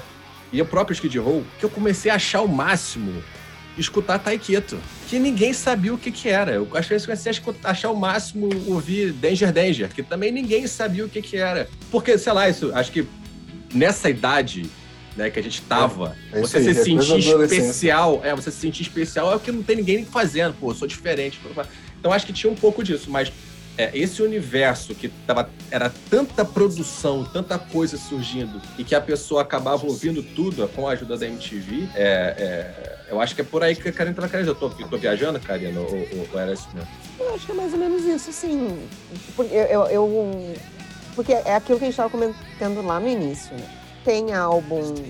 Eu vou, eu vou usar a palavra, a expressão heavy metal para abocanhar tudo que tá ali. Tem, tem vários, tem né, todos os sabores de heavy metal ali na lista da Kerrang. Concordo. Mas aí você tem o grunge, você tem o hard rock, você tem o rap. Cypress Hill, eu me lembro que o- não esse CD que tá na lista, mas o, o- o que veio depois, que tem Insane in the Brain, que Uhum. bombou geral. Bombou, e assim, e, e, e, e aí, e aí daí voltando pra, pra MTV, a gente escutava, e daí a gente escutava lá o top 10, top 20, daí fim do ano tinha o top 200, passava o fim de semana tocando os negócios. E você ouvia, você passava dois dias escutando todos os clipes, vendo os clipes que estavam dando, porque, tá, beleza, talvez esse você não goste tanto, mas o próximo você sabe que você gosta mais. Uhum. Mas não é o assim, não gosto a ponto de vou desligar a televisão agora porque eu não quero ver isso. Mas uma coisa que é interessante, que permeia todos esses anos também é assim, é aquela coisa do tocou no rádio não presta Uhum. né? E eu acho que o Black É. Album tem muito disso, porque o, o Black Album é um álbum de heavy Eu não me lembro de outro álbum de heavy metal que tenha tocado tanto no rádio. E daí ele entra naquele, ele muito. entra naquela aura de assim, popularizou, não, não presta. Naquela época muitas dessas coisas tocavam no rádio, né? E, e daí você fica naquela, naquele meio de caminho, assim, ah, mas não presta porque tá tocando no rádio, mas, poxa, é tão legal por que, que não pode prestar? Então, eu acho que tem eh, ali na, na- naquela época tem um pouco disso, assim. E daí você vai pensar, poxa, que legal que se, se agora, em 2021, o rádio tocasse, né? Se fosse. um- Tocasse Enter Sandman no rádio agora, ia ser. Imagina, que delícia. É fácil você ouvir primeiro o Black Album e depois digerir os anteriores. Mas quem cresceu ouvindo até chegar no Black Album, você foi vendo umas, as, primeiro uma evolução e depois uma Referência. Tudo na vida Uma é referência. diferença, sim, que Referência. claramente não foi, sei lá. Black Album tem músicas excelentes, músicas excelentes. Inclusive as baladas. As pessoas têm mania de dizer que eu não gosto do Black Album porque eu sou from hell e não gosto de balada. Tomar no cu, eu escuto Cinderela, velho. Eu canto Warriors tomando banho. Entendeu? Não, não existe isso. É, e, porra, Nothing Else Matters é uma música linda, Unforgiven é muito boa e tal. Mas, assim, é, foi. é, desculpa, foi um. Eu não sei nem se eu quero falar disso. Guarda o sentimento, porque teremos um episódio só falando do Black Album. É um sentimento de marido traído, entendeu? É um Guarda, sentimento de guarda. marido Calma, traído. calma, mas tá calma, um chifre vai- em todo nós. Vai ter sua terapia. Calma. Guarda, Nós da velha guarda. guarda tomamos um, um chifre do Metallica sinistro e fomos os últimos a saber, porque a gente esperou ansiosamente o disco chegar e quando ele chegou ele estava prontinho para quem não gostava de Metallica.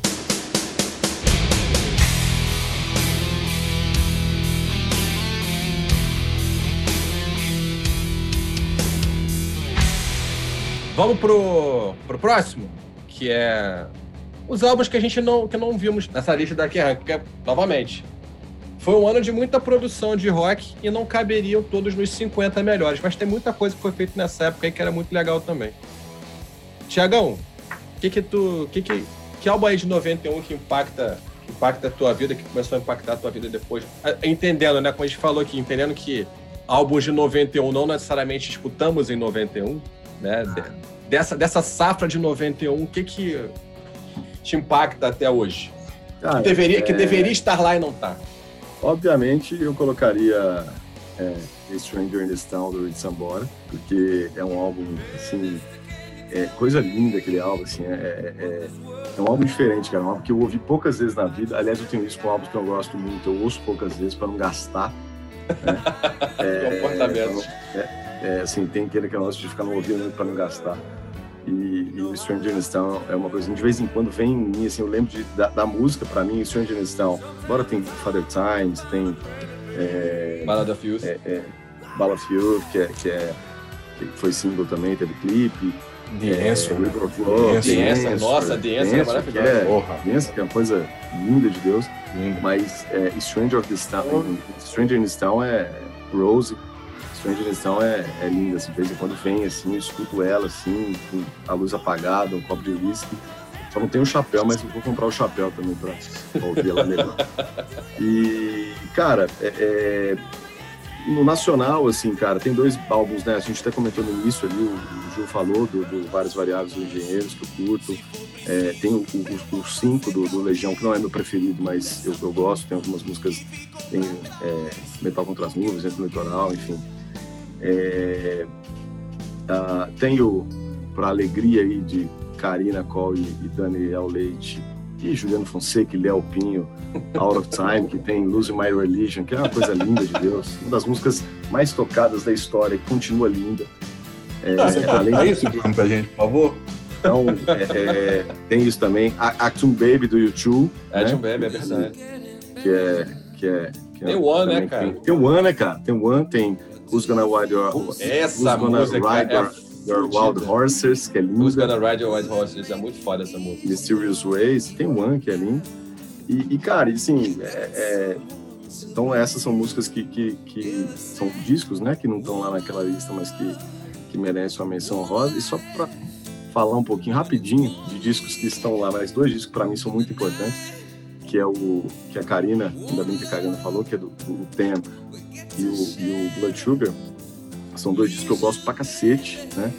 É, o, Pena, assim, pra mim, tem, tem Black é uma música que, assim, o Spotify veio um dia com lista da vida, assim, eu pus ela no meu top 5. Black eu gosto demais, assim, pra mim, tá no meu top 5 da vida.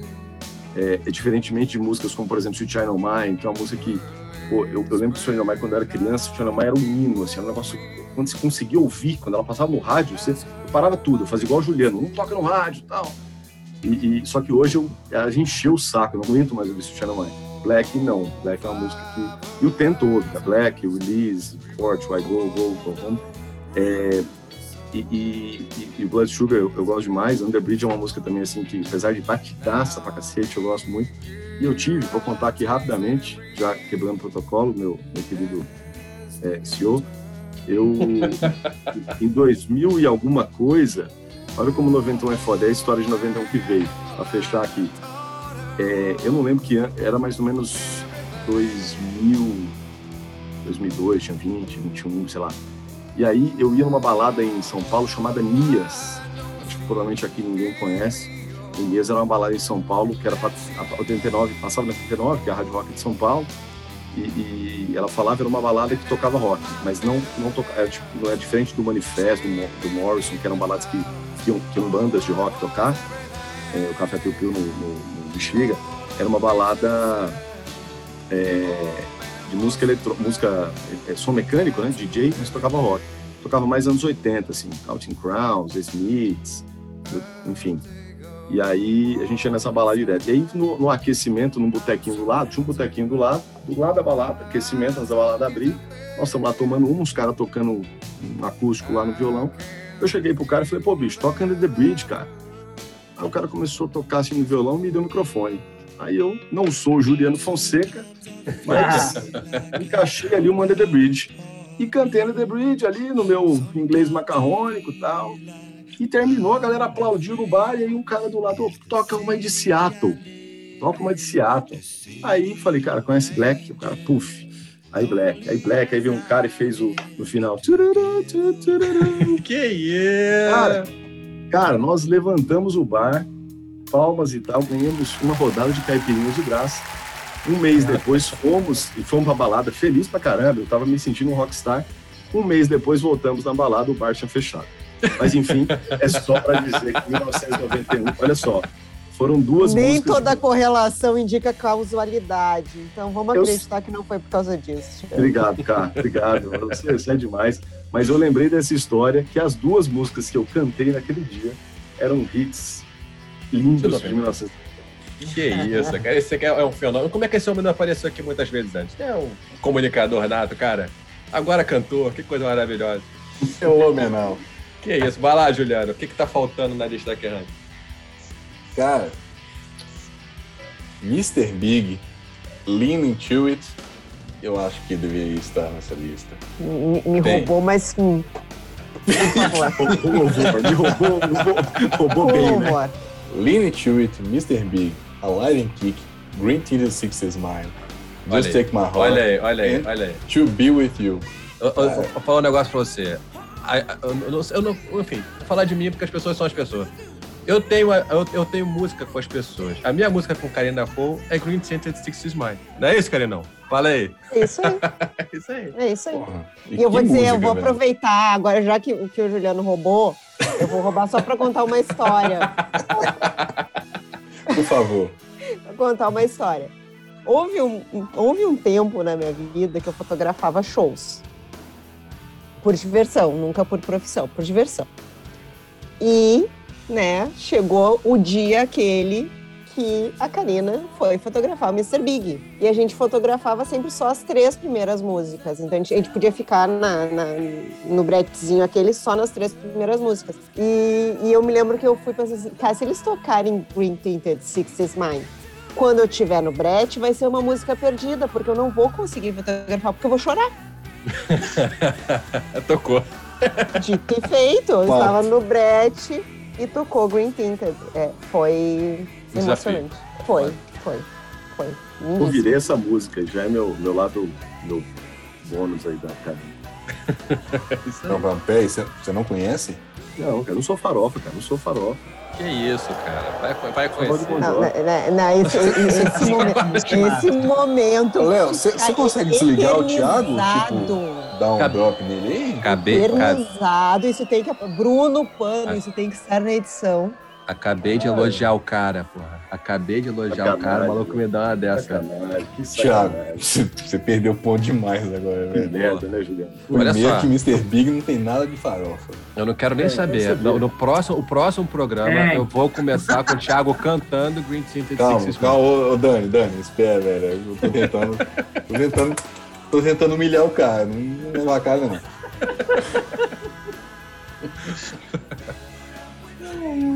Mas o Vai. cara. eu- Ah, vai fazer o quê? Ah, e, porra, eu pulei aqui. O disco começa com Dead Brother Lover and Little Boy. Cara, essa música ao vivo os caras usam É, fuia... não só ao vivo, né, mano, no disco. Os caras usam fuiadeiras, tanto Paul Gilbert na guitarra, quanto o Billy Sheehan no baixo, eles usam uma fuiadeira com palheta pra tocar essa música. Eu tenho uma foto do Billy Sheehan, do Paul Gilbert. Billy Sheehan, Paul do Paul Gilbert, tocando guitarra com a, com a furadeira. Eu conheço essa. Legal. É, Mandarei pra vocês. Sensacional. Por favor, por Por favor. favor, por favor, Manda manda essa grupo, cara. Manda no grupo, me, me dá essa foto que ela vai ser a capa do episódio. Boa, boa. Ó, além, além do, do Lean Into It do, do, do Mr. Big, espero que eu não esteja atrapalhando mais ninguém Vai roubar a de gente, novo. tem, a gente tem Innuendo, do Queen, É verdade.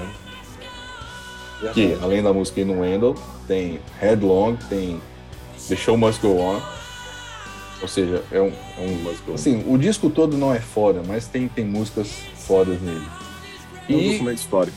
é um documento histórico mesmo, mesmo porque foi, foi o último disco gravado pelo, pelo, pelo Fred Mercury. E Joyride, do, do, do Roxette, que pra mim é um disco muito foda. Além de Spend My Joyride, Time, cara. Spend My Time. My Time é uma das músicas mais lindas já feitas. Fade Like a Flower, É, é, Confessa que era por causa das Joyride. reunião dançante pra tirar as menininhas pra dançar. tudo. Era Ele por causa né, cara? disso. Faz parte. Cara, é lindo. Mas assim, Nossa. tem, né? Tem um vínculo emocional também atrelado aí, então tudo, tudo faz parte. E só pra fechar, tá? Não é, não, não é o disco, nossa, nossa, que disco foda. Mas vale por duas músicas, que é Van Halen, For Unlawful Carnal Knowledge, que tem Pound Cake e Right Now. Tem Judgment Day, cara. Pô, pra Tem caralho. Judgment Day. Boa, Judgment Day. Boa. Juliano roubando tudo da carinha. né? Sério, Karina? Pessoa que nasceram mesmo, na mesma época, né? Vai lá, Carinão. Quais são os seus, seus álbuns? Então, Não tem mais, é o Joseuzinho. Já que me roubaram tudo meu Acabou. Não, para. Samora, Mr. Big, eu vou fazer um negócio. Eu vou, eu, eu vou puxar as, as coisas à volta. Eu vou puxar 90 e 92 um pouquinho ali. E vou me segurar naquela coisa de chegar atrasado, coisas assim. Puxa de 90 a 92 eu procuro ano que vem. 90 tem Rust in Peace. E 92 tem Countdown to Extinction. Então, assim, o Countdown também foi, acho, que depois do Black Album, foi... Eu, eu acho que eu conheci o Rust in Peace depois do Countdown. Ah, mas o Countdown foi um dos primeiros CD, CD, CD mesmo, assim, que eu comprei. Ah, do metal, eu acho que tem esses dois. O Rust in Peace inteiro, eu não saberia dizer uma música do Rust in Peace. O Rust in Peace inteiro, ele é um- uma coisa maravilhosa. E eu posso estar me comprometendo ao dizer que eu prefiro Megadeth a Metallica. Pode ser que eu esteja me comprometendo nesse momento. ape- Apesar. Mas tem outros dois que eu acho que é muito bacana, que são que, que permeiam ali aquele tempo. Um, ainda continuando no metal, que é o Pantera, o Vulgar Display, Display of Power. Tem Walk, que é um clássico. Mas eu vou dizer um negócio, que agora talvez vocês se surpreendam. Tem Ugly Kid Joe. É isso aí, tem também. Sim, Tem American é- Last é- Wanted, que é de I 92. Hate Everything About You é desse disco? É desse É, é, disco. Cats in the tem Cradle Cats in the também. Cradle, Cats in the Everything Cradle. Excelente. Ele, ele é mais bobinho, né? O Ugly Kid Joe, ele tem esse ar mais bobinho, mais... É, é meio brincalhão, né? Mas brincalhão. É, assim. mais crianção, assim, mas eu assassina. gostava, gente. Eu É, a, a- a própria voz do Edith é era isso. pô. É, Mas ele é meio bobinho, Raimundo, meio inocente, pretencioso, assim. é Cats por in the é Cradle, que é mais sóbria. Mas é mais Cats in the Cradle não é nem deles, É um né? cover, é um cover. É, Sim, é, mas uma cover maravilhosa. Ficou Não, é sim, sensacional. Mas não, não é deles, né? Né, é deles. Mas, é, Mas mas o álbum é bonito. legal, Feito ao More, que cover. Mas eu, assim, eu, eu puxei ali os avultas. Porque, assim, eu não vou, não vou citar outros aqui pra, pra depois eu vou, de repente, né, vou roubar de alguém, não, vou, não quero passar por, né? Vai, Dani, e você, cara? Fala aí das- dos seus álbuns de 91. Cara, eu vou falar de uma coisa que vocês não conhecem, mas também vou falar de uma coisa que eu só fui conhecer muito depois. É, 91, cara, tem uma, tem uma banda chamada Armored Saint. Não sei se você conhece, Karina, acho que você vai gostar muito. É do cara que hoje é vocalista do. Hoje não. Que até pouco tempo era vocalista do Anthrax também, o John Bush. Aí procura Armored Saint, um disco chamado Symbol of Salvation, que foi o primeiro disco deles que eu conheci, mas já é uma banda de rap tradicional bem antiga. Eu acho esse disco muito foda, eu canto ele o dia inteiro, é aquele disco que eu boto, não consigo ouvir só uma ou duas músicas. Vai pelo menos o lado A inteiro, que eu tinha ele em vinil, tenho ele em vinil, então pelo menos o lado A inteiro. Ouve que tu vai gostar. Uma outra coisa, um pouco mais pesado, Já tá aqui, já tá na lista. Beleza. Um pouco mais pesado é de uma outra banda de death metal dessa safra daí de 91, que é o Massacre. Não é uma banda nacional, é uma banda americana, chama Massacre. É, o nome do disco é From Beyond. E na capa tem um monte de extraterrestres saindo do buraco assim, e chegando. E ele me marcou na época porque eu falei assim, ué, não tem capeta? O que que é esses bichos aqui? Parecem os chifres. Aí eu falei, não, não, não tem capeta, então, mas eu ouvi, achei legal demais, e é um puta som, e cabe muito bem daquilo que eu tava falando, de o gênero se reinventando. Teve essa leva de, de death metal, que tinha o Suffocation e o Cannibal Corpse com uma coisa mais assim, e aí vinha o Massacre, que as bases eram pesadas, mas eram um pouco mais lentas, diferentes, e o vocal não era tão gutural. E o último, que é até injusto eu falar, como a, que nem a Karina falou, eu conheci muito tempo depois, mas é o Taiketo. O Taiketo Dom Camise, que é um descasso de 91. E Sou suspeito, só- sou suspeito, sou suspeito. Pois Wings, é, eu só fui conhecer. Taiketo em. Puta, Boa eu só fui conhecer música. Taiketo em 97, meu. E não são esses os meus aqui. É, gente, assim, eu, eu, obviamente, porque por último já passou quase tudo que eu tinha colocado aqui pra falar com vocês da, dos álbuns aqui de 91, mas tem algumas coisas. É, obviamente, pô, Taiketo, Alice Cooper, Mr. Big, Queen, o tio, tudo isso aí tá. É, o Rich Sambora, né? Tá, tudo isso tá. É, é, defini é definitivo, é definitivo desse ano pra mim, mas aí tem alguns outros que, que não foram citados, por exemplo, o Screw It do Danger Danger, que é um álbum que pra mim nessa época também eu ouvia muito. É um dos, um dos principais álbuns com o, o, o Ted Polley no vocal. Gosto muito, acho muito legal. É um álbum divertido, sabe? Ele, ele, ele, ele é o hard rock glamzinho e tudo mais, dissidentes e discípulos do mais, mas eu acho o álbum muito divertido e eu gosto muito do clima das músicas do Danger Danger. São muito legais. O Europe lançou Prisoners in Paradise também, em 91. É, o Rush lançou Roll the Bones, que é, um, que é um álbum que eles começam a experimentar outras coisas. Também é um álbum bem legal do Rush. É o, é o ano, como o Juliano falou, do Dangerous, do Michael Jackson, que não é exatamente rock, mas ele flerta muito com músicos de rock é, em, to, em, quase todos os álbuns dele, né? E lá, quando lançou o trailer, foi com o Ed Van Halen, aqui foi com o Slash, né? Sempre as bandas que estão no topo, né? Isso. Então, o, o, não dá para você falar de um ano que tem lançamento do Michael Jackson e não lembrar do Michael Jackson, porque o cara é absolutamente monstro.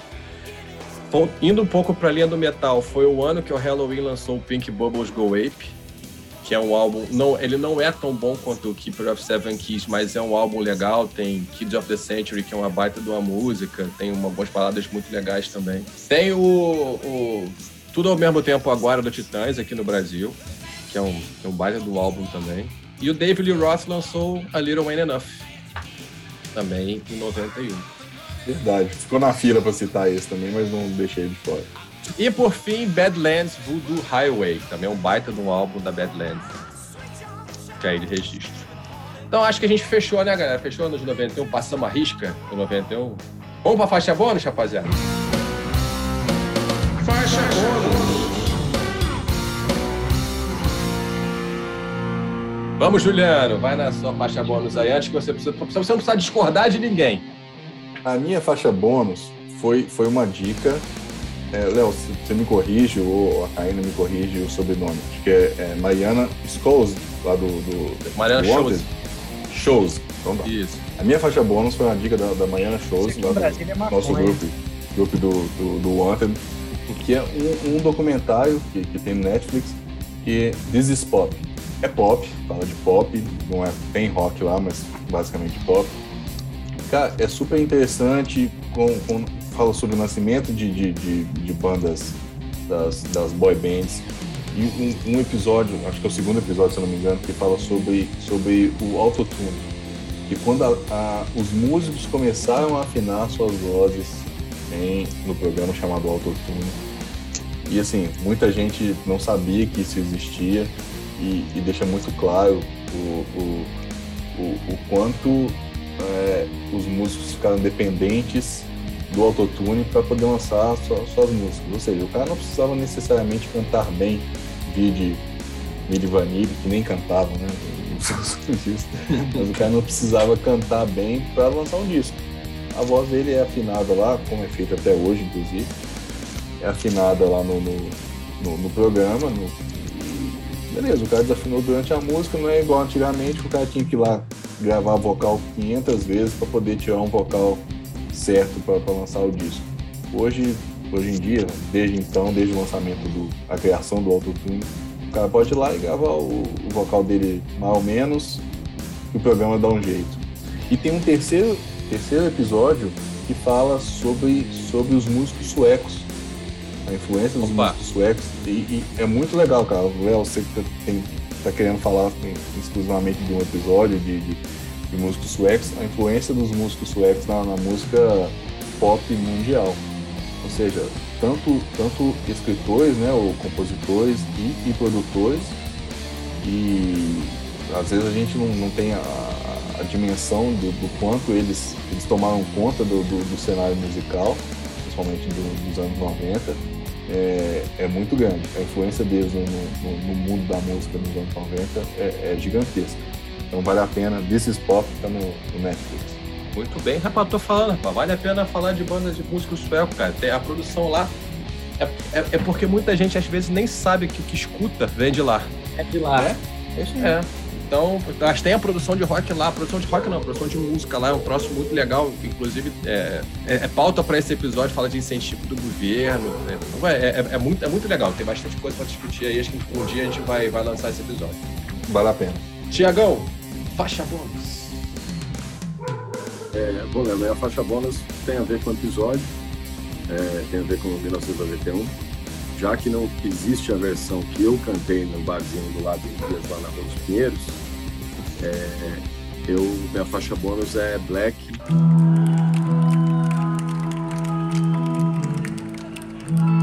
Cantada pelo Ed Vedder no Fire Ends Rocks, que é um festival lá em Firenze, né, em Florença, na Itália no dia 24 de junho de 2017, que é aniversário da minha filha, por isso que eu lembro da data, ele é, foi um mês, um mês e pouquinho depois da morte do Chris Cornell. Ele era muito amigo do Chris Cornell, né? Enfim, é, isso é, todo mundo sabe, desde sempre, e continuou, não foi, não foi só Hunger Strike, na Temple of the Dog, é, é, eles tiveram uma relação durante muito tempo. E, e, o Ed Vedder foi muito criticado na época por não ter se manifestado, não ter ido no velório do, do, do Chris Cornell. E nesse dia, 40 dias depois da morte do Chris Cornell, ele faz essa, um show solo lá no, no hipódromo no, de, de, de, Florença, que eu tive a oportunidade de, em 2019, ir é, no mesmo festival e o Ed Vedder tocar e assistir o show e me emocionar com Black. Mas essa versão de 2017, que tem no YouTube, é só procurar lá, ele se emociona e meio que faz uma homenagem intrínseca ao Chris Cornell. Então é uma, é uma versão de Black que tem uns oito minutos e sete minutos, sei lá, e, e, é bem e é bem tocante porque tem essa essa questão aí toda com, com a morte de um grande amigo dele. Aí. Muito boa. Fica a dica pra rapaziada aí. Dani Leite. Dani Leite, sua faixa bônus. Minha faixa bônus é um CD é, de uma banda de São Paulo, do ABC Paulista, uma banda muito foda chamada MX, a Circles Call Brasil.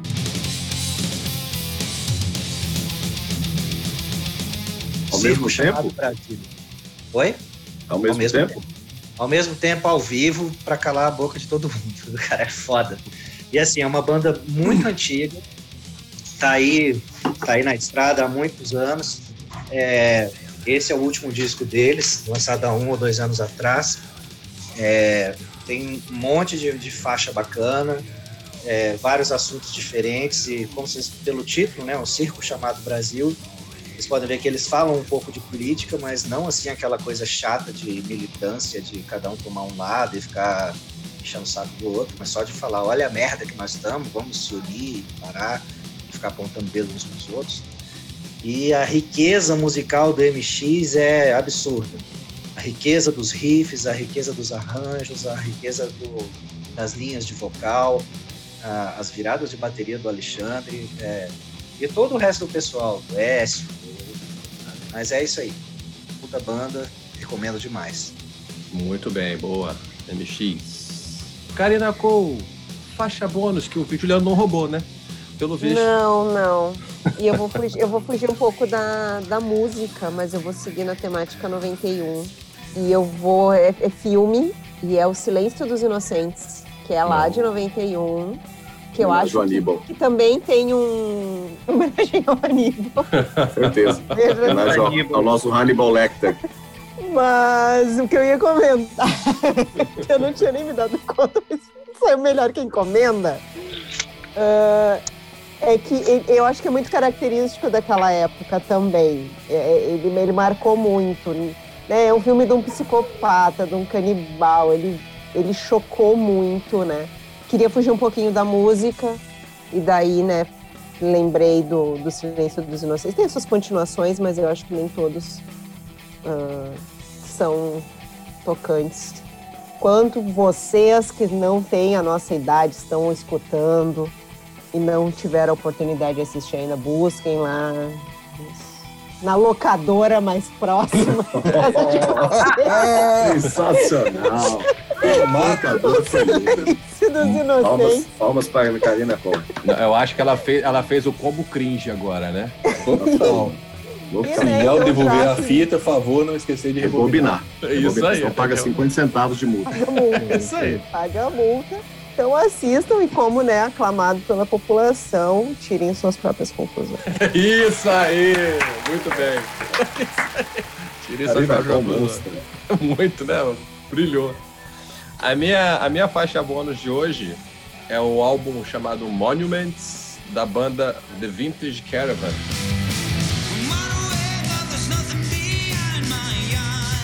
Vintage, o álbum é de 2021, lançado esse ano. É, tem uma música irada chamada Whispers, que, que ela, ela abre o álbum. É, Vintage Caravan é uma, uma, banda islandesa, faz um rockzinho bastante puxado por 70. Porra, é, muito legal, vale, vale super ouvir. Não é o primeiro álbum, ela é, ela é, é lançada pela Napalm Records, um selo, se não me engano, americano. O álbum é todo legal. É um, a gente só não fez, eu só não coloquei ele em episódio não porque ele foi lançado no início do ano, mas valia super uma resenha dele sobre, sobre ele num, num desses episódios de lançamento de 2021.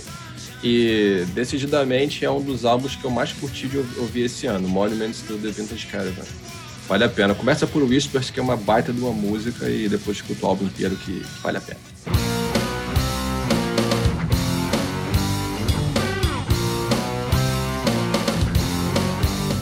Valeu, galera. Esse foi mais um Farofa. Um Farofa Revival, que lembrou muita coisa legal. Espero que você tenha curtido, que você tenha vivido. Se você não viveu, que você sabe como é que era. Porque isso aí eram as nossas raízes do rock, né? Achei muito legal. Um abraço.